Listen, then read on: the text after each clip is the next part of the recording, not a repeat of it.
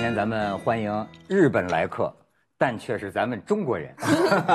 哎，蒋峰先生，蒋峰老师啊，谢谢谢谢要在日本，他们就叫你蒋桑是吧？孝桑，孝桑，哎，我孝桑我也是孝，桑因为他是本嗯本本家嘛，就马上再待个一年。哎今天二蒋一。马，嗯哎，蒋老师，您甭在在在日本通了，在日本多年，但是呢，根正苗红，咱们人民日报海外版叫日本月刊，日本月刊你看哎蒋老师这模样跟日本首相似的，他真是采访日本首相采访了好几百个了。没没，日本首相，呃，日本前首相总采访了总共六六个，对。六个。哎，但日本国会议员采访了一一百一百多个。哦，总共没几百个。对对对对对，人家是七百一十六个国会议员，嗯，哎。我我大概就采访了有一百六十多个，哦他们国会议员不多嘛，不多。咱们人大和政协加起来好几千，哎，快一万人，对对对，哎对对对，但是最近这个日本方向传到咱们中国来，这个大家最议论纷纷的新闻，倒不是在政界啊，而是在这个娱乐界，对是吧？咱们这个大导演北野武，嗯这个北野武啊，我挺喜欢这哥们儿啊，七十二岁老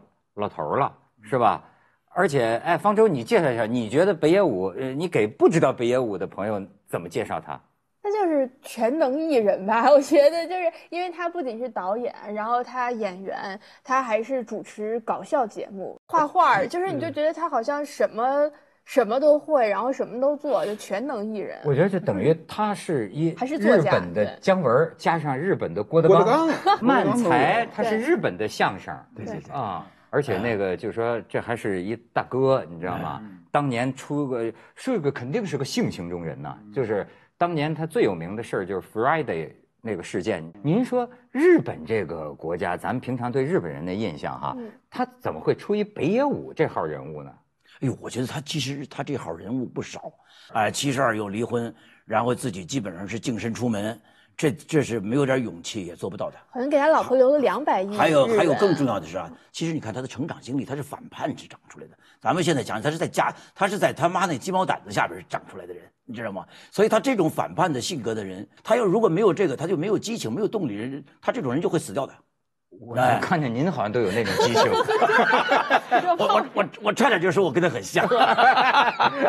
因为因为北野武是这样，他的爸爸好像是一个油漆工，然后他妈妈是总是幻想自己有高贵的出身，怎么嫁给他爸爸这个窝囊废，所以就对他的期待特别高，好像从小就对这些北野武要求特别高。所以成了吗？你看还是成了。但是他从小就很很厌恶好像父母觉得的管制。天才挡不住的。嗯他这个东西真的，你说他文化有多高，好像也没觉得。然后好家伙，黑泽明把他当成自己的传承人，就说呃这一拍电影花火嘛，呃本来人本行是个电视上的娱乐明，特像郭德纲。所以我就记得我在日本印象特别深刻，就是他那年出事的时候，骑摩托车咣撞人，对吧然后形成面瘫，嗯，是吧？然后一开始就是说这是交通事故，根本不是，其实那就是泡妞。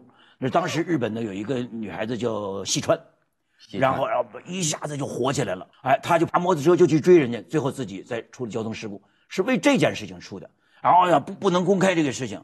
后来我想把脸摔瘫了。对呀、面面瘫啊，哎，而且就是你说他这这次，我发现真是在咱们中国这个传统国家，我估计马爷肯定心里也掂量好几回哈。七十二岁，刚才方舟说两百亿日元，必须算算是十二点七七亿人民币，嗯，净身出户，自己就留了个五千万，大概价值五千万的房子，就给他这个前呃老现在叫前妻了，嗯。他前妻叫干干子是吧？对甘子啊，这俩人闹离婚闹闹了几十年了，闹几十年了对。就不离啊哎，不离，实际早就分居了，然后各搞甚至各找各的，嗯。哎。现在终于宣布，我就他曾经提出过一个多少亿啊，一百亿日元，老婆没答应，老婆嗯没答应，到现在就是全部家产，嗯，哎两哎然然后这一下跟他的那个情人嗯，说要要一起过下去对。我你看，我我给你看照片，可以表达他现在的心情。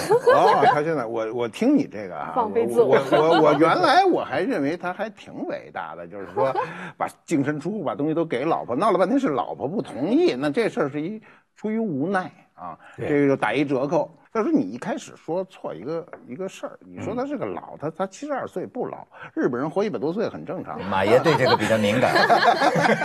他 不老，日本人，日本人从明年开始是这个京都大学诺奖这个获得者研究干细胞的这个，在日本全国普及。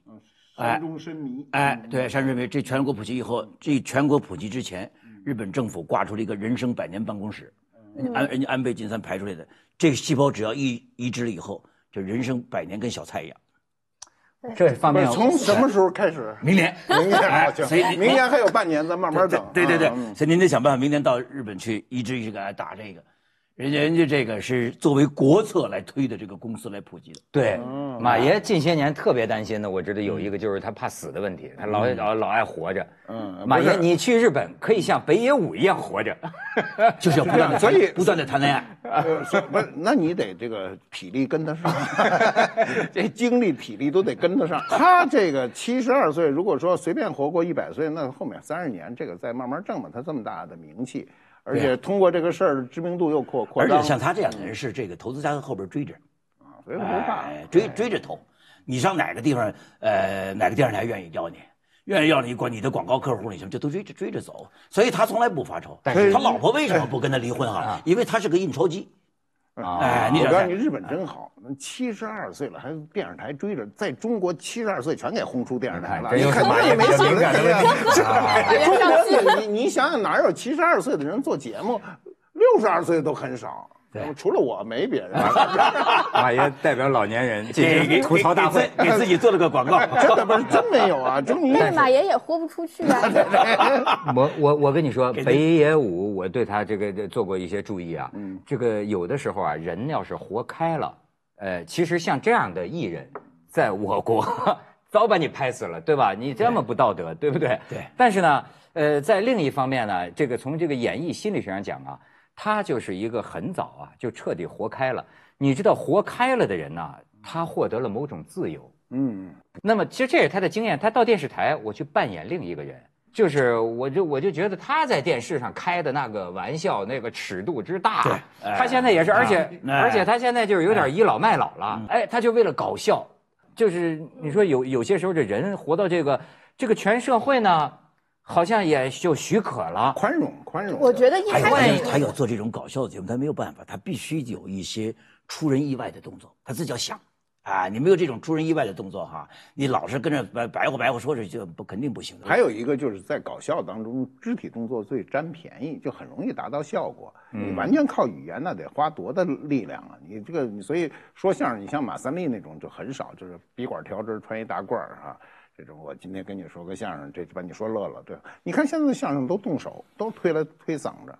而且我是观察日本社会有一个特点，就我不是住过一年，我也不知道这特点是不是对，就是他们我一个日本的朋友说，他说日本人啊，就你看他特别规矩什么，他说不是自律，其实是他律，就他们特别害怕被别人注意到，特别害怕不一样，就特别害怕自己麻烦到别人。但是所以你要摆脱这种社会的惯性，你就必须比其他人更出挑，就是说我就彻底不要脸，我就彻底不要他人的束缚。所以我们看到好像那些日本的就是伟大的艺术家，都是比一般的艺术家。其他国家艺术家就更前卫、更先锋、更不管不顾，因为他那个社会的惯性特别大，就他要出来，他必须他更走极端，他必须更走极端，他才能跳出来。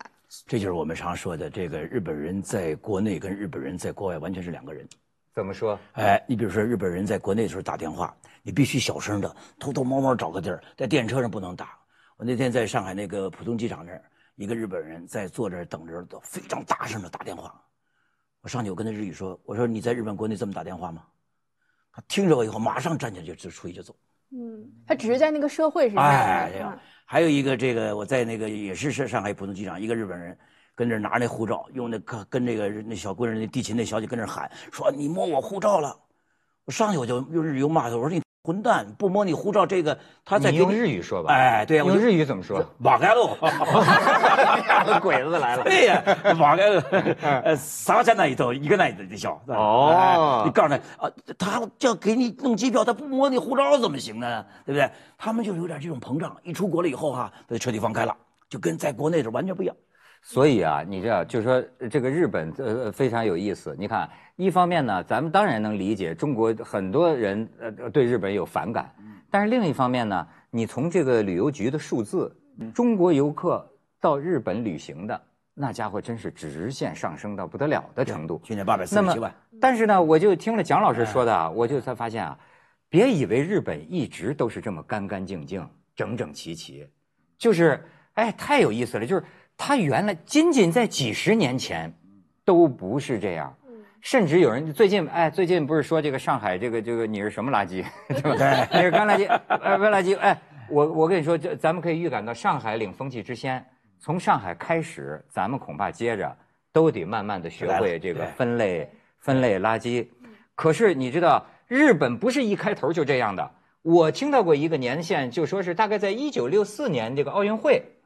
他们才开始点燃了，就是政府开始搞这一套。对，原来也是脏乱差。六三年为了迎接六四年的东京奥运会，来开始推上进行这场革命。您刚去日本的时候说会分垃圾吗？我刚去日本，我我在最近还写文章，还在说这个事情呢。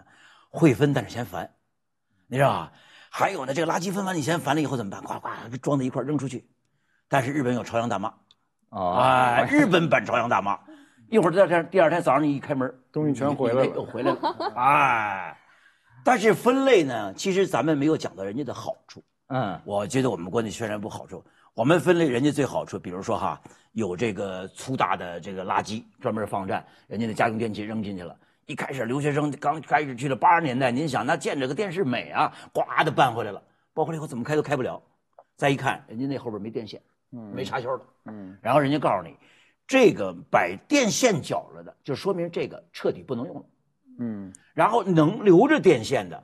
这是是人家生情换代，这还可以使。就好多日本留学生，好多日本留学生当年刚去日本，全家的家具都是从这种粗大垃圾这个区，就这样，对，一个书架我我也是，你也是，对，你在东京还一一张桌子捡你这一个因为我们一个交流基金的还也捡啊。对，因为我住的公寓它有那个垃圾房嘛，然后它垃圾房是会有那个什么书啊、衣服啊、什么碗呐，他们不要的放在那儿，我就没事就去捡两个，就是是是可以捡的，然后我不要的书我也放在那儿。我妈把我以后小孩的教材都已经剪好了，在那个垃圾房里面，从一岁到七岁，就是她都处理的非常的干净。所以马爷，你去日本成不了北野武，就是一捡破烂的。不是这个能把垃圾做成这么细致的分类，它它主要体现一个民族精神。因为这个事情在全世界推广都非常难，很难的。它因为它只有在日本做成成本很高的。但是所以你看人家日本，我们我美国也我住这个公寓里边，这个什么地方哈？这个垃圾池里边要有洗手池。你拉完了以后，你要在这儿有洗手的，你不分类那就不要说了。关键人家这屋子有脱臭装置，知道吧？哎，脱臭装置，人家这个楼里边，你要把宠物带回来，为了不避免带回垃圾来的时候，这个楼的入门处的旁边有狗猫的洗脚池，啊，他已经做到，他已经精致到这种程度了。是，就是说，你看，咱就说这个根儿上啊。我为什么说？我说他们一开始也脏乱差，包括日本刚刚经济起飞的时候，咱们现在也了解了，跟这个是现现在的少数中国旅游团也差不多，对，也也也挺招人烦的，到处就那样。但是你看现在变得好像都特别清简，是吧？嗯。哎，可是我想起啊，有一个说法，呃，不知道这对不对啊？但是存在一个说法，就是说了解日本文化的入门哈，说呃看文学呢，要从这个有一本书叫《音译礼赞》。是谁？古古车古奇润一郎。古奇润一郎说电影呢，要是有山节考，然后摄影呢，要是荒木经惟。这个说法不一定对，但是我就说这个音译礼赞，你看他大概就是上个世纪初年吧，二十年上上个这二十年代三十年代，那个时候就是日本呐工业化西化，知识分子一般都爱唱反调。古崎润一郎这个音译礼赞，他就在讽刺，就是包括这个。就说西方的这个洗手间，这个瓷砖儿哪有我们日本的那种厕所？我们日本的厕所是那个木板的，然后呢底下就是跟草地接触，上厕所是听虫鸣的，好多厕所崇拜，对，好多排剧，甚至你看他那个时候就讲到一个，他就说这个牙，甚至他说到这个牙，他说这个像西方人现在啊，这个西方文化进来啊，都刷牙，每个日本男女都以哎呀一口整齐白牙哈。他说：“我看着这个不怎么美，像是这这日本的有些老人，他说这个烟一这个牙上的烟油子哈，包包括我一嘴糟牙和我这个暗黄色的这个肤色，我怎么觉得有一种悠悠自然之美？你知道吧？他他在反对，他在唱反反反调，所以他就说：你看现在日本的很多白牙，就让我想起欧美厕所里的那个瓷砖，没有一点风雅。然后然后甚至他还讲到一个特逗的事儿。”他说，在这个当然，他这个里边有歧视的成分啊。他说，这个在这个东方的这些民族里边啊，就是您就刚才说的，为什么日本最终它推行下去，也是从脏乱差，但是它推行下来了。他说呀，只有日本是最勤勤恳恳的，啊，就是这个这个呃很呃，你让他干什么，他就就就很勤勤恳恳的干什么。他说前一阵呢，有一个什么旅行团，呃，到中国，就张学良那个时候还在东北呢，你知道吗？坐着中国最好的火车，就说那个呃厕所呀，什么都都都是这个非常的脏啊。但是呢，他尽管说这个话，可是他转念啊，他就一想，他说你看亚洲很多民族啊。这种跟欧美人的这种卫生这种观念相比啊，我们的所谓脏，甚至于懒惰当中，是不是也有一种 美美？就是人生的这个悠然。你看他的思想，你就可见得是日本开始接受西方这套卫生观念的时候。他某些旧文化的这个文人，他还会有这种反应。但是你刚才列举的这三个人，其实都是在日本是变态之美的最近。哎，你这三你这三个人一个都不差，一个文学，一个电影，一个这个什么摄影，哎，一个一个摄影哈，这真的都是极致的。所以这个东西呢，哎，我们很多无知的人印象当中，日本人是挺变态的，所以叫奇葩日本嘛。为什么呢？是因为工作压力太大吗？呃，文化原因。为什么中国人跑日本去？不管你喜欢不喜欢日本，但你跑到日本的时候，就你旅游的时候，感觉是很好的。我碰到过很多人了，原来就我们不说具体人啊，这人都有名然后一跟我聊天就特恨日本，一天到晚的就就骂骂咧咧。然后后来我就说：“你去过日本吗？”他说：“没去过。”我说：“你没去过，你说这事儿没用啊。”我说：“你去去。”结果他去两趟以后回来就打电话约我说：“说马先生，这个我这从日本回来啊，有点新看法，咱俩约着吃个饭吧。”然后他开始就对日本的看法完全大扭转。那么他把原来的那种道听途说的和就你说看到的这些变态的东西呢，是在他最初对日本认知的一个全部内容。当他去了日本呢，他实际上得到日本的好处，其实都不是在这个层面上，都是在生活的最点滴的层面。比如你进厕所以后，你会很舒服，对吧？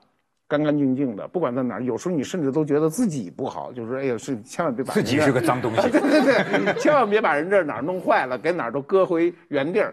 还有一个，那天我看见一片子特有意思啊，就那个这个抽这个纸啊，有一种长卷纸，有人抽，有人说你是上厕所，不是献卡达，就是就是就是你瞪那么老长干嘛呀？我就就见过，有时候我在那个公共这个洗手间看的那个人瞪那个纸吧。我都想制止他，就是你没有必要。你我就见一个女孩哈，也抹的喷喷香，就在那种长纸哈，就拉，嚓嚓嚓嚓嚓嚓嚓嚓，就拉的你不知道她想干嘛。拉人脑袋那么大一卷，她把这个嘣一弄，啪啪拍两下，咕噔就扔那下子去了。就这个就对我多少哈都带点愤怒，我实在是不好意思说你个，您别这样，您那弄两张纸擦擦不就完了吗？但是我又怕我一说的，他万一不给我面子，他说你管什么闲事儿，那我下不来台嘛，所以我也没敢说。人走了，然后我就看着，我说这人，他们家也这么擦手吗？就这种状态。所以中国人在这种公共场合，他到了日本以后，他是有压力的。连我这样的人，我都进去都有压力。但是，就像方舟刚才讲的，您觉得日本人这种，他是一种自律，还是一种迫于社会压力？是这个团体集体的这种压力，使得他必须这样小心翼翼、克勤克俭。实际上内心挺变态，呃，实际上是迫于社会环境，哎，而且呢是从小就教育你，你就是要注意社会环境，你就是要注意周围，你知道吧？你比如这个小孩如果妈妈带着小孩上电车，这孩子一哭的时候，赶快要不要不要不要哭，不要哭，不要让别不要影响别人，他要把这孩子抱走。你知道吧？不像我们这个，像咱们的高铁的那个商务舱，那就是个人家的家庭快乐室，或者是老总的办公室。嗯啊，一上去哈，你不要听了，他会把我感觉他把一辈子电话都要打了。啊，就是，要不然就是特别上去，哎呦，看这小孩上去很奇怪哈，买了个这个算算数的书，还买了个架子的数数来回拨珠的，哎，那就成成他们家的家庭教育史了。啊，我这这种事情在日本是绝对不会的。为什么？社会环境不允许。所以，关键这个社会环境的这个氛围是很重要，但是一旦跳出这个社会环境了以后，它就会变，无法无天，它就会变。而且我觉得日本好多艺术家，他们为什么就像包括北野武这种，他其实是太烦这种社会环境了，你知道？我后来在想，他的很多东西，你发现其实是一种斗争，他是跟整个社会的一种斗争。因为我印象特别深刻，我有个很喜欢的日本作家叫村上隆，他有一本书，对，讲的是那个六九年，就是全世界年轻人都很激动嘛，然后他们在这个在这个课桌上面大小便什么的，他写那一年写的很精彩。然后他里面有段话印象特别深刻，他说他这辈子的就是要和无聊的大人做斗争，跟无聊的大人做斗争的方式就是快乐，然后快乐需要能量，所以他就是要持续斗争，他一定要笑到所有的。大声的笑到所有无聊的大人都听到他的声音为止。他说：“直到我死，我都要持续这样斗争。”我就觉得跟北野武很像。所以北野武看不上现在的年轻人啊，他不在，他不是在呼唤现在的年轻人吗？啊，你要做年轻人，你要做一回啊，你该干的时候你就要干一把啊。哎，你不要现在像这么宅的年轻人，他自己一直看不上。那就叫你说像北野武这样，他的包括在他不是在舞台上啊，在个人生活当中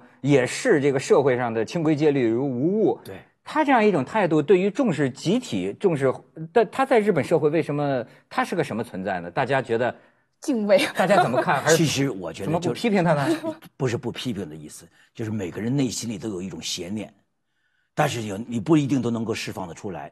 但是有一个人在释放出来的时候，你却觉得你自己也在释放。所以我觉得他起到了这样的一种排玉沟的作用。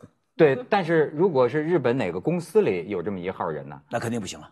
哎，那肯定就不行了，对不对？你在公司里玩这个，那老老板老板叫社内天皇啊，对吧？社社内天皇，我不能跟你说哪家大企业啊，名字我不能跟你说。但是，比如说一喊社长来了，进来了以后，你一般的在楼道里的员工，一般日本人家那你要你要打招呼是吧？要要寒暄，这个不行，你要马上面对墙站好。哎，两边正在走廊里面对墙站好，社长社社长跟他的秘书走前面去。这就是社内天皇的概念，这就是在这在今天的日本哦，所所以啊，这个日本有一个挺有名的文化学者叫加藤周一啊，哎，我我我觉得这个人他就分析日本文化的这个特点啊，杂种文化，杂种文化论。那么他就讲到也一点就是说这个呃西方的这个东西进来，你按说日本呢，它就像个杂交的，呃，美国又强迫他们搞民主是吧，弄这个宪法什么的，好像也选举。他说这个。过去的这个上下级关系被打破了之后，他说：“但是呢，这个部落性的这个这个关系啊，横向的仍然存在。比如说，从农村也是自为一个社团，这个部落型的存在里边的上下关系，实际还是跟以前一样清晰，上下分明。所以你像他说的部落，其实就是您讲的一个社或者是一个一个一个公司。”一个团体，这个又要说到日本的军队上，日本的军队上的这个六大师团的底下所有的连队哈，每个连队都是一个家乡的人。对了，哎，山形县叫山形支队哈。对了，这个这个全是山形支的人。对，我们有的时候要搞五湖四海，成要把这个打破。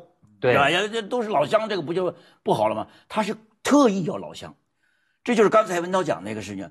就是日本的江户时代，明治维新让它政治的体制变化了以后，但是真正那个藩，那个二百八十多个藩的那个那个概念，那个五十没有变，它还是藩，对它还是这个东西。那您说它现在的这个日本的这个民主，它实际上是个什什么？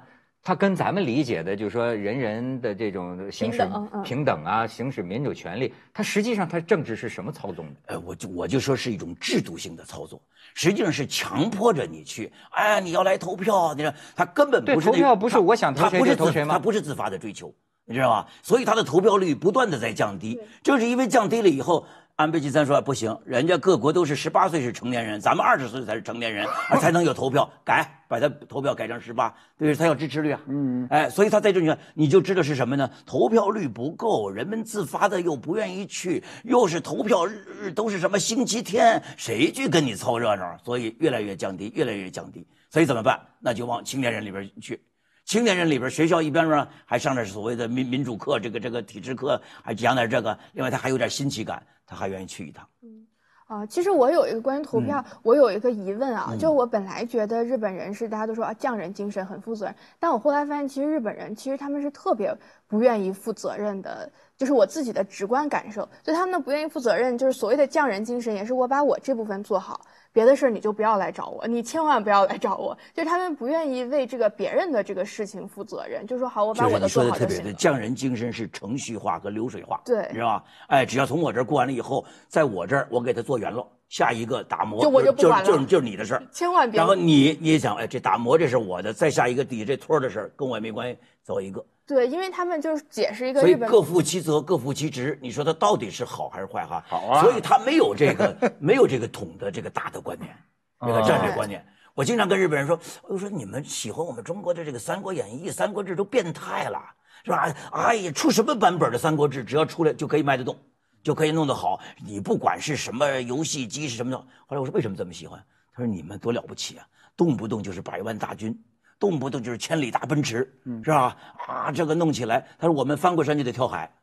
所以他心里渴望这东西。是是是，他不知道中国这种小说都是吹牛。对 对对，他是这样哈。哎，我们其实在探讨一个问题是什么呢？是在文明的形成过程中很重要的一个观念叫等级观，对吧？对对，从奴隶到奴隶主，呃，为什么我们我们在战国时代是有贵族的？啊，日本啊，日本也是，它有贵族阶层。那么现代社会中呢，日本的等级观非常明确，就是尤其在企业内部，对吧？对，你是。社长和副社长和底下什么科长之类的，你这全都是这个很明确。你看那个日本人有时候那个就是他很有身份的人了啊，他突然看了一个比他更有身份的人，这人就那个垂手而立的那种感觉，咱做不出来。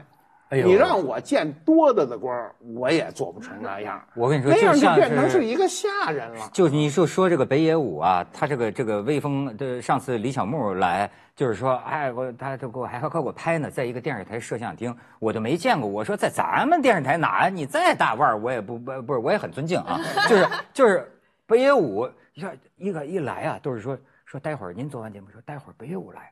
好家伙，就整个摄影棚的人哦，那日本人就那个样子。然后这个 就是说门一开，北北北北野武咵走进来，他给我拍那照片，我一看，两边呢带摄像带什么俩摄影队，所有的。并立两排啊，都不干活了，哗，家伙，这个北野武做完节目是吧？说了吧，就是咱们中国对大腕的概念跟日本完全不一样的。怎么怎么不一样？中国的对大腕所谓的啊，是追星族的似的对大腕啊。日本人对大腕是当主子伺候，啊，他是那种尊重，哎，你知道吧？就是这种臣服的那种关系。对，中国是哎呀，我是众是众星捧月，是是是是迷，哎，什么这迷那迷是个迷，跟那个东西啊，跟这这这什么的。大部分还不是这样，是为了占那个明星的便宜。对对对，我我前两天从机场那会儿正跟着这个吴京和于谦出来，我原来出机场没什么事吧，忽然哎给人拍了，我看见对，你看见了吧？嗯，一大堆人，哗就全是我的前面十好几个人，全是手机对着你，然后你就走路前面全是人呢，全是这个手机，然后我就溜了，我溜了以后，吴京就把我拽回来说。说老大你不能走，说说要死一块死，然后呢就很尴尬，然后我说你们就这么生活吗？然后我我后来明白一个事儿啊，所有拍的人都是要挣钱的，闹了半天，他这一条能卖个一百块二百块，也不一定，也不一定全是，不是全是是粉丝啊，呃不不不，这些人非常的职业，他的动作告诉我的，每个人都非常职业，非常熟练的动作，的角度干什么？后来我看到好多条，每个人都发出来了。他一定要有。我刚才百度上看您这段。他有 哎，他肯定是，我都躲了，我不，我不，我一直在躲那个镜头。就是，呃，他们是一种生存方式，而且现在这种生存方式，他们跟我讲最高级的是什么啊？我说完，估计这路就堵死了。买一张头等舱的票，跑机场里头去，拍一天各种明星，早中晚三顿饭全在里头吃，最后完了晚上最后十二点没人了，出来把那票退了，还吃三顿饭，在里头待一天。哦，估计这路让我给堵死了。这这不属于偷拍吧？不不属于偷拍。他现在，现在就这个问题，中国这个没有什么法律限制人家拍你哈，但是你不能举在人脸上拍，这个很难过。前面全是手机。对对对对。现在手机又持续能力强，哎，全能蒙着你，就是很别扭。就是我觉得非常这这个你的的我我在日本，我感觉到那是完全是相反的一个世界。你就比如说偷拍的，他不仅是不能偷拍，我甚至认为他们有点什么。我比如说我在东京的街上走啊，呃，好热闹的人你就觉得寂寞了，你你不，但是你就会觉得。甭说你是什么名人，我会有一个感觉啊，他街上人都不太愿意让你觉得他看他看见你了，啊哪怕是平常，你看，要不就很多人戴口罩，哎，我觉得日本太。其实明星肯定爱去日本，因为日本人都爱戴口罩，是吧？而且他不但戴口罩，有有时候你跟一个人碰碰见了，他会，你知道吗？按说你也不是也不认识，但是他倒似乎是那种，就是哎，咱们最好谁也别看见谁。嗯您您您说我这感觉是瞎感觉吗？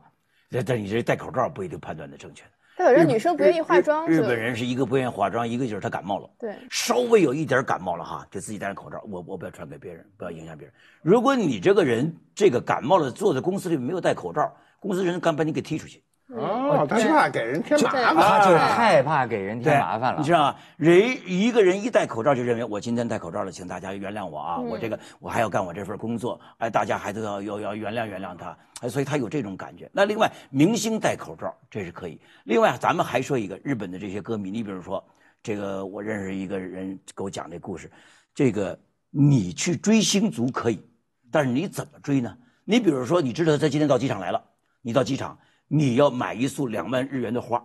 嗯，然后他出来的时候，你啪啪的往他身上甩甩花可以，但是你不能拍照。哦，哎，你不能拍照。要中国有这规矩，那没人你要拍照了以后，人家要拍照你就会被人家给排除掉。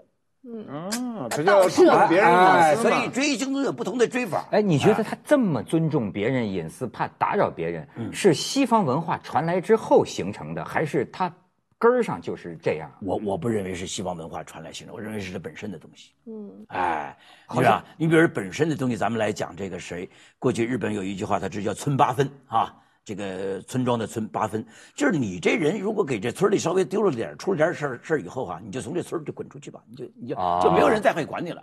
所以他这种村落的意识哈、自小就非常强的。跟过去中国的宗族一样。啊对，我跟我的那个教授去回他那个别墅哈，一进他那村儿以后，那么村口那大房子哈，他说咱们先要进一下，到这老太太家去一下。你知道吧？老太太去了，哎呦，回来了，太好了，给你这个那个黄瓜摘两根儿。弄完了以后，他说他实际上这村的所有的动静都在他这儿掌握着，就是你不去拜他就不行。而且我觉得啊，这个除了道德之外啊，还有一个啊，你有没有这个敏感性？就比如说像咱们有的朋友，他就性格豪气一点儿，他没有这个敏感性。呃，那也有，你像你像日本本身就是，我我还是讲这个，就是加藤周一啊，他这个总结日本文化，他就还有一个特点啊，包括马云，你看他他在美术方面啊，他有一个特点，就是说日本的这个艺术啊文化啊，有一种对脱离整体的部分的那个极度的那个那个那个细细迷恋嗯，对这个细节，你比如说，他说你你像日本人不讲对称，你看咱中国讲对称呐、是一个整体规划的一种产物。他日本人很多这建筑就是先建一个小的，逐渐逐渐这么建起来。他就是说，对于这个特别细微的这种，比如说呃，他说什么年代有一个人写了一本书啊，这很有意思。按说是一个讲日本一种文学题材叫和歌的，嗯，你写一个和歌评论的这个书，但是他在这个书里啊，大量的去写某一个和歌作者，他家住在哪个条街、哪个巷、几号，我怎么找到他门牌号码？你说这这个如果有什么意义也行，是吧？为了说明他的创作环境，不是没有任何意义，他只是对于一个无关的细节的这种极度迷恋，所以说我就感觉啊，他也就是在这个细节上看得特别嗯，重，比如说我冒犯你，说实在的，咱们有的时候不是说您这位朋友不想冒犯我，而是您根本就不知道，您早已经把我冒犯了。对，他们根本就没有没有，他觉得我拿手机拍你怎么了？嗯，拿手机拍你怎么就是冒犯你了？你有什么不高兴的？你也可以拍拍我嘛，对不对？他他他根本没想这个呀。刚才说你说那个杂交文化加藤周一这个，其实呢，反过来我们想一想，我有时候觉得日本很可怜的，它是被挤压出来的。怎么叫被挤压出来呢？咱们说以一八六八年明治维新为界限，一八六八年之前，日本人叫做和魂汉才，怎么解？大和民族的魂啊汉才汉汉民族啊哎，汉学汉汉诗汉是汉才。对，然后一八六八年开放了，追求近代化了，然后就是和魂洋才。所以在这种上看起来和魂是不变，各种才是要把它搁起来杂交在一起。其实，在这种的时候，就是一定要想办法去拿出自己的东西，去挤出来。所以他的很多的东西哈是被挤出来的。为什么？生有。所以你说也没有一种文化不能论好坏，是吧？你某你某一方面来讲，你比如说日本这种，你说被挤压的这个，我挺想知道。其实我看着一张张陌生的日本人的面孔，哈，规规矩矩，那么样的爱干净，有任何垃圾先揣自己兜里，都是这样的一个，生怕影响别人。哎，我有时候老会想，他们这个心理，你觉得他们活的？你咱们比如说文化，我也觉得也有咱们的混沌，有咱们的自在，有咱们的痛快。对，他们就就心里活得拧巴吗？你得说那个什么叫好山好水好山河，后边还 还有一个对联是吧？好无聊，因为我刚到日本的时候，我就坐地铁，然后就坐地铁，地铁忽然停了，然后然后那上面会写地铁为什么停，说哎呀有人跳轨了，我就吓吓死了。但后来你会发现，在日本这个好像不是说每天都有吧，但是挺频繁的，你经常火车停了家常便饭。然后说哦有人跳轨了，其实后来我问日本朋友为什么，他说你想象你每天同样的时间出发，坐同样的早班车，到同样的会社见同样的老板，做同样的工作，一份工作干到七十岁，你第二天再走上这个月这个站台的时候，你会不会想跳下去？所以我觉得我后来就看到哦有人跳轨了，行，我知道，就就就就好像很习惯了一样。他已经被格式化了，你不是你你这个被格式化了很重要。我最近看一个老头写一个文章，把我笑坏了。他说：“这个我现在早上起来，我这个呢是去到车站的旁边二十四小时店去买报纸。嗯，买完报纸以后呢，我就往回走。往回走呢，我就看着大家跟我过去一样匆匆忙忙的，都是去上班。我就想过去我是这个样子的，是吧？我是这个样子的时候，我就想过去我想的是什么？我到公司里要去做什么？他说我现在都没有了。但是我往回走的时候，我才知道我的前辈告诉我一句话：说人生六十到七十岁是真正的黄金时代。一个你退休了，你有钱了，是吧？你可以想自己做的事情了，所以这个时候不能耽误了。所以我赶快回家，我就要做就我正好在这期间，我闹了半天，我现在在黄金时代期间。对对对，您要您要您要珍惜，还是要当日本编舞。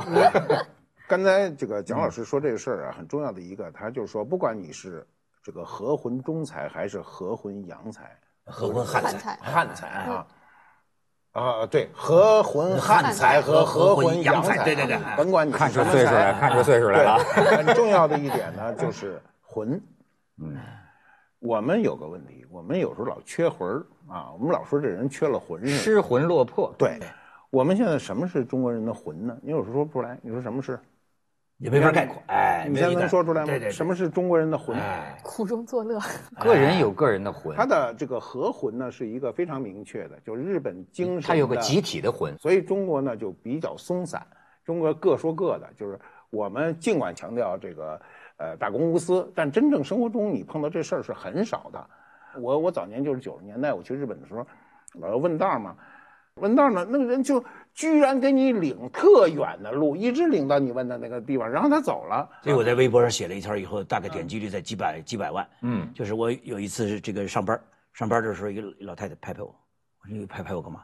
她说从我后背上说你这儿有一个红的一一条一一一个线，只有她看得见。哎，她说呢，我怕你回家有麻烦，你这个是不是因为和别的女孩子在一起？老太太是过来人，哎厉害！我就给她咔咔咔写着，就哗哗弄了几百万的点击率不是不是，。现在我的好奇是那个东西到底怎么来的？对对对，是我呢带红围脖。哦哎，我带红围脖那天呢，我就没带的时候，你出来说，哎，这这这大衣上不就有了吗？这个理由不错。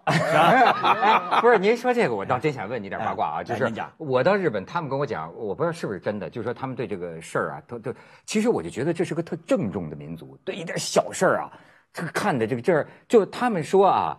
说这个你要一个男孩子请女孩子吃饭，如果这个女孩子答应了，就是说那基本上都等于她愿意跟你，呃，就说呃至少是开始发展关系这个意思了。就可以靠谱了，就说比较靠谱了。是吗哎是是这样的，因为呢，日本女孩子不去，她就这要是跟你如果是吃饭的话，没你的关系的话，她肯定再叫一人。哎，她她她不会两个人跟你去单独去吃的。啊，然后呢？对这个你不也不要制造机会。你说我就你对人家叫日语叫撒搜五哈，你对人家想劝人家的时候哈，人家就觉得你的目的很清楚。我要是跟你想行的话，咱俩就去吃；我要跟你不想行的话，咱俩就找人吃。还有就是，我要不就我跟你去可以，咱俩就是一夜情，咱们完了后去一个情人旅馆，就说哪儿有事儿，咱完事儿完，但是咱俩就完。不是这这怎么能够区分呢？就是这怀疑个一夜人生了，我在情的这日本说个怎么？那么多。你你你说的都挺像的，谁知道你干什么了？哎，不是不要不要做告白是吧？刚刚贾老师讲那日本就觉得六十岁到七十岁是黄金年纪，我想到我当时在日本的时候，有一个流行的离婚的，就是女女的离婚的一个习惯，就叫叫什么定年离婚。定年离婚就是说这个哎男的，他等她这个男的七十多岁的时候，拿了一大笔退休金之后再跟他离婚，因为日本的法律规定你可以分一半的钱，是比较保护女性。还有还有一种就是说死后离婚，就是说。这男的死了，说好，女的说终于可以跟他不想过了。我这死之后，我们千万不要葬在一起。我这一辈子忍 他，已经忍的不得了了。我死后千万不要跟他一起。就跟我们好像对离婚的观点不太一样。我们要觉得女的六七十岁离婚，可能会觉得，哎呀，你看都半辈子都过来了，干嘛还要离呢？他就觉得我现在六十岁，我终于可以做自己了。我觉得好像跟我们对于这种离婚的观点也不太一社会，就是。说过去男主外女主内，男人在家里边回家大概也就两句话，累得一天就跟狗狗狗死一样哈，就就是吃饭没洗，然后敷了，哎，这个敷了这个洗澡，给我给我给泡澡水，哎，就就是这两个事情。然后这个人退休了以后，觉得我自己是功臣，我养这个家养了一辈子了，是吧？他会天天说这个说那个说这个说那个。过去他在公司里他可以骂骂部下呀，对吧？现在回来他骂谁呀？他只能骂他老婆。对不对？骂他老婆的时候，他一开始回来以后，他就是一个大的心气儿了。从内装修开始，咱这家这么多年了，重新装，老婆不愿意装的，哎弄起来。对，但是哎所以在这种情况下，定年离婚，就他说这个，他这暴增。对，但是呢，呃，同样有这些事儿啊，我有一个这个呃这个感觉，主要是从日本电影电视剧上得来的，就是他们不是那种哭爹喊娘那种那种撕啊，不是，他们好像哎，咱们那天请金宇成老师来讲，他这个小说里边用上海话的一个词儿叫“不想”，我我想就是。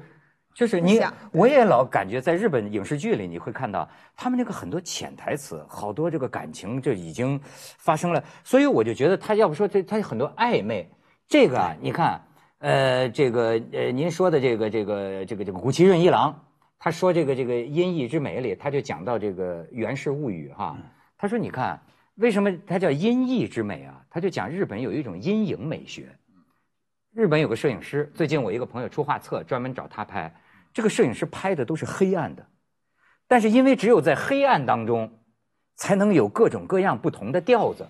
你知道吗？他就说这是日本的这种音译的这种美学，然后他就说，他说你想想，在古代的时候，日本人的那个生活环境，都一点烛光，然后那么多的屏风，那么多的这个这个这个帘幕，就是幽暗的，都看不清。然后他说这个呃《源氏物语》里给源氏公子有一个命妇，给他找情人，说说一个公主，然后呢，就说这个公主啊，呃，不知道是什么长相。也不知道是什么性格，就是经常用琴声传达心情。哎，公子可以去见一见。去了那儿呢，这公这公主成天不出门，就在这屏风里头。去了那儿，这公子就在这听，公主都不讲话。嗯，这个这个源氏公子说：“哎呀，如果你这个那大概意思还是用诗的语言说，如果你看不上我，不如直接说。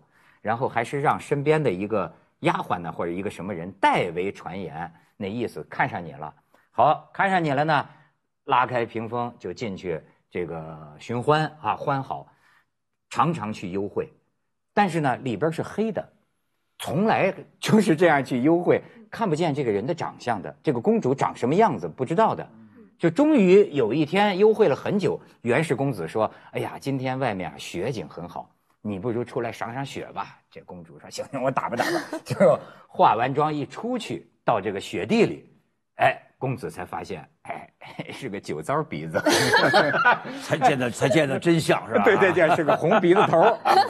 他就说，他说你看，就是日本人，就至少古代的，他这种男女之间啊，他是这样一种。前些年我去日本呢，就是有有一回，就是特别想住这个日本的这个传统的旅馆，呃，找到京都以后找他最好的旅馆去住，非常的贵，嗯，非常的贵。然后当时呢，是因为我当时记不住是因为什么特殊情况啊？就是你如果不是提前一年订房，你是订不上的，对对是吧？对。然后我去了，那就是好像京都的什么表屋啊，什么还有什么炭屋啊什么，我记不住，然后就去了，去了以后住进去了啊。第一个事就是我一进门先撞我一满脸冒金星的门框特别低，撞脑袋上了。然后呢进去以后也不知道该怎么办啊，因为他。呃几百年来他不动这个门框，原来过去日本人矮嘛，然后就撞门框上，因为我们撞门框是最可怕的事儿，是它的那个高度如果特低，正好是撞你脑门儿啊，对，哎整整撞我这样个儿的脑门儿撞的我，然后坐坐下来一看呢，哎，我这房间身高是一米五七嘛，啊，哎，我这房间呢，一看，二战时候罗斯福住过，哎呦，哎呦，这撞了一下就没白撞，直主要是直感感觉来了啊，感觉来了。哎然后呢，就翻看他那个介绍啊，那介绍把我震了。中国所有牛的这个酒店啊，他的介绍一定告诉你，我这大理石哪儿来的？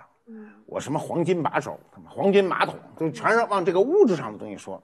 他说，这个本本本本旅馆啊，本旅馆最有价值的呢，是冬季的时候，那个走廊前面那个呃楼梯下面那个三角阴影中的一下午三点钟的阳光，嗯，这是它最有价值的地方和景观。我当时就晕了，我在想，三点钟这个时间很尴尬嘛，出去回不来，你等着一天就过去了。你等着你要看这三点钟的事儿，你你你一天哪儿都去不了。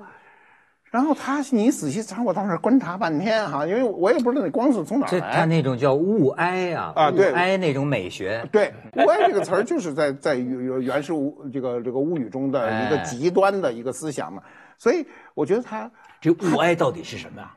有十七种解释，对，所以没有这，你像我们说的文化，文化我们基本上就从“物哀”两个字中就可以理解了。你所以要靠其实就所以这你正解释越反映了多越没法理解。所以这正反映了东方文化的特点，要靠意会。对对其实就这不需要两这个两个汉字的组合就够了，你就就够了，就就够了。对，哎你解释十七个他还可以解释出十八个来，对就你反而不明白，就是“物哀”这两个字，你就就容易就去就个人有个人的理解，就对吧对就一期一会嘛，就是你就见到这一次，哎会完之后就就没有了，然后你就见这一次啊这个光。你去了以后，后来我去了以后，那一去以后，人晚上不给给你铺床嘛，一铺床，那个被子是麻的，特别扎。你这就是你穿着那种丝的睡衣，是一进去很扎。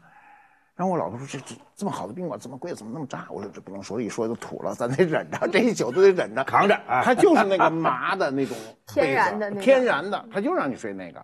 我们今天上认为最好的饭店一定是最软的床，什么这个最好的床的什么都是软软乎乎的啊，人家不是让你感受这个，所以，呃，虽然很贵啊，就是那种体会，我觉得是就是非常值得的一种人生您。您讲这个，我就想起他讲这个一期一会。嗯，这一期一会呢，是这个日本这个一个茶道历史上的这么一句话。他就表示，哎，这日本人，我还是说这个加藤周一，他说日本文化里还有什么特点呢？此岸性，此在，就他不重彼岸，他就是这个当下，就是这一下，一期一会，这个圆桌散了，咱们就没有了，对吧？就是只只在当下。您讲这个就是。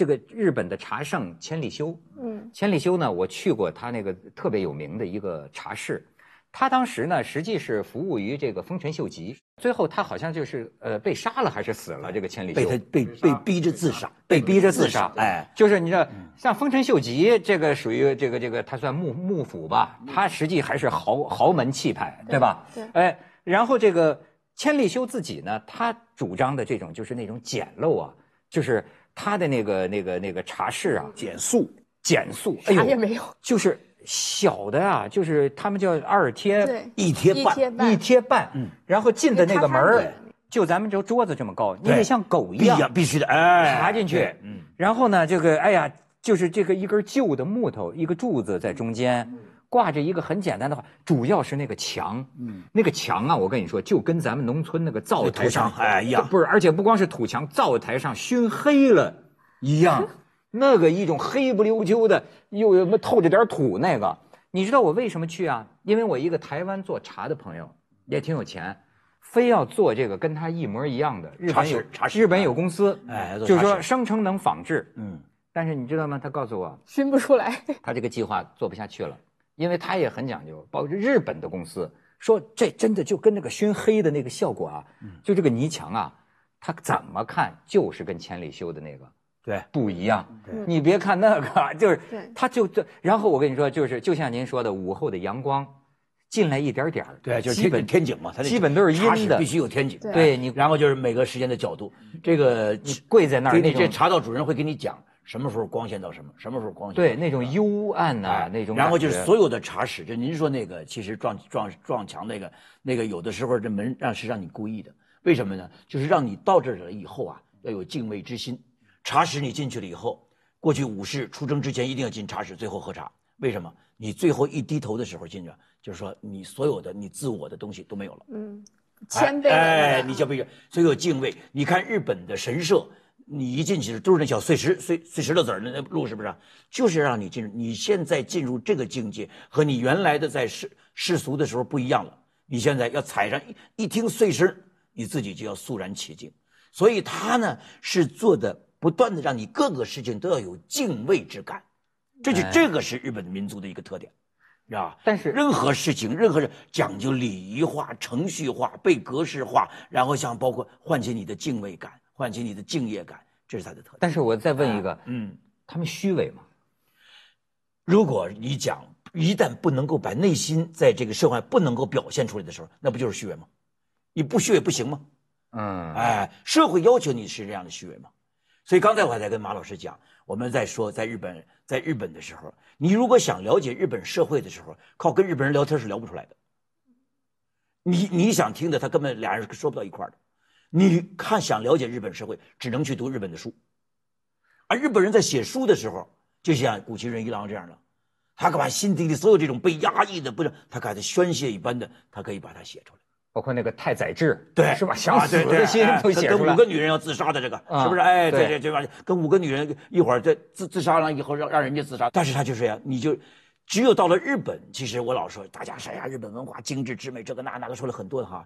其实我就说，日本文化里边最重要的特点就是，就是把你不能够说出来的东西，不能够宣泄出来的东西，他给你安排出来了。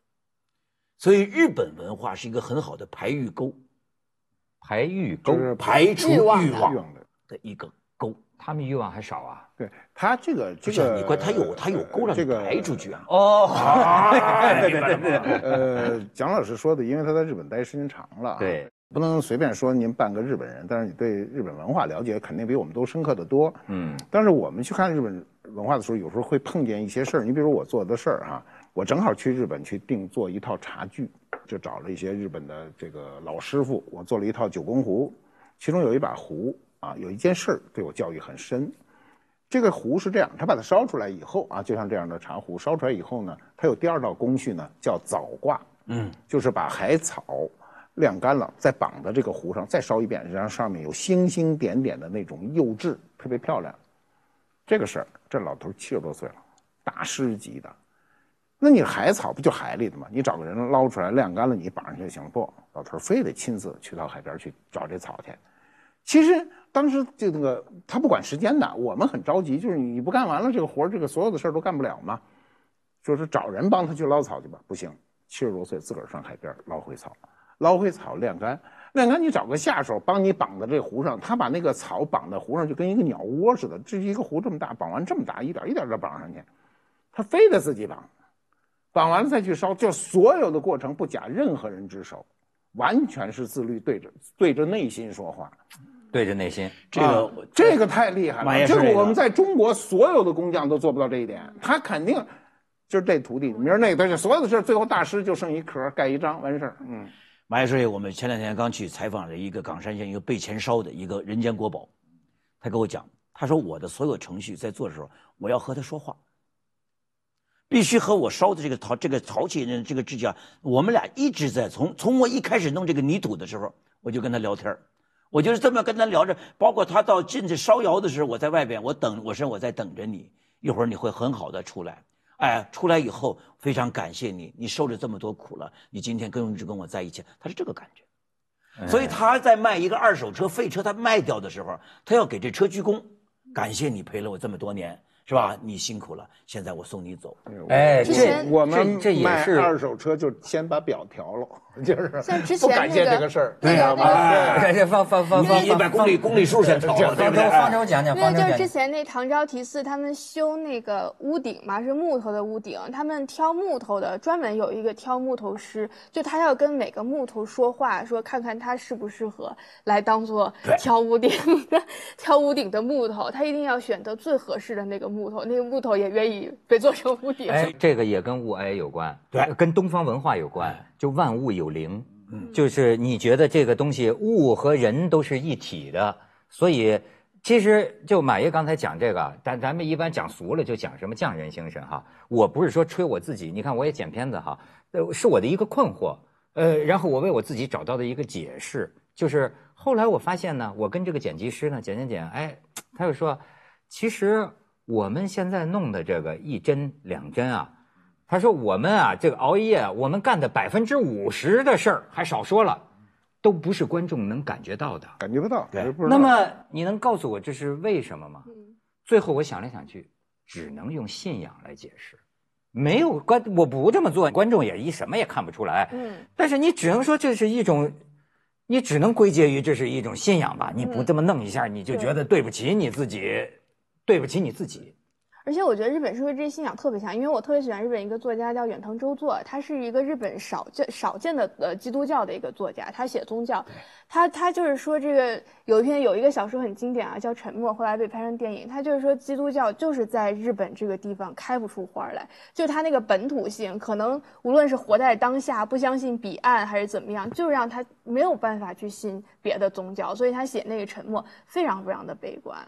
但是他这个小说我知道，但是他那个说法是不对的，因为基督教进入到了日本以后，特别九州的时候哈，他是直接奔着颠覆政府走的，所以就是颠覆幕府走的，所以后来所以幕府才会彻底的去镇压。确实，照您看来，您在日本住这么多年了哈，您觉得他们的这个缺点是什么呢？缺点就是咱们你刚才说那个暧昧，就是你不知道他哪个是真句真真真心话，你知道吧？你拖拖不准他最后的事情。哦，而且呢，你永远不要想进入他的中心，你就是最后你就知道，你不管什么样的时候，你都肯定，你多么好的朋友，你肯定是有距离感的，你知道的。所以可能也正是这种态度啊，对啊，这这样咱们很多国民看着他就讨厌，对吧？我我给我给我我们文化，我我给你讲一个例子，非常有意思啊。一个这个华华人的家长跟我说啊，这个。你去帮我上学校去，不给我采访采访。我这小孩在日本这老老老学校里受欺负，是吧？我去完了学校呢，我就去帮着咱们这干华文媒体的去完，去完了以后呢，老师跟我说呢，哎，这个赖我，是吧？说这我没给管理好，还让你们这个记者都跑过来，这这我不好。一会儿呢，我带你去校长室，校长给你赔礼道歉。他说，但是呢，我告诉你一个，我一直在观察这个事情，你们中国小孩跟日本小孩不一样。中国小孩跟日本小孩一旦要好了，说咱俩是好了伙伴了，就俩人打着辫儿，你明白这意思吗？哎，搂着抱着，穿一条裤子，哎，搂着抱着。但是日本的小孩，他从小教育不许有肢体接触，哎，除非咱打架，除打架以外，没有什么手领着手抱着搂着，不，没有这个。啊，你在日本，你他在街头，你去看看，有什么挎着搂着走没有？哎，中国的一看有闺蜜什么的，就是很很很常见的，日本没有这个。就是他没有肢体接触，所以这个时候他一去跟人一抱人家的时候，人家推他，这一推他就觉得被他语言还没过关呢吗？这不是被欺负了吗？这这就是个文化冲突。所以说啊，这还是这从咱们一百年前，咱们这个就就就有老师说过了，是吧？对日本这个民族这个国家，不管你是佩服他还是憎恨他，首先你要了解他。是这么说吧？谢谢谢谢谢谢，谢谢谢谢姜老师帮我们了解了啊。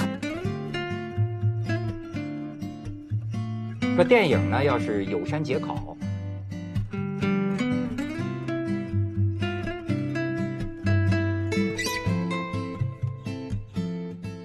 然后摄影呢，要是荒木经惟。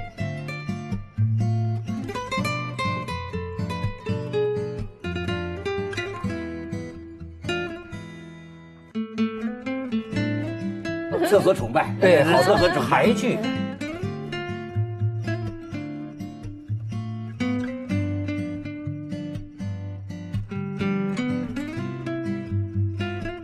讲日本一种文学题材叫和歌的。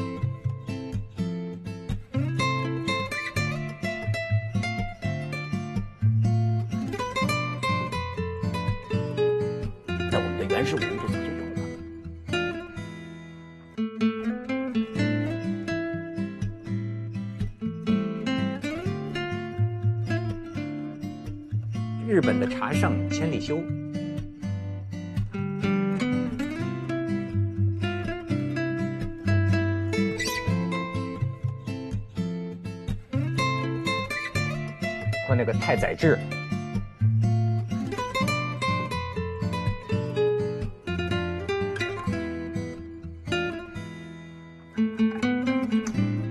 冈山县一个被钱烧的一个人间国宝。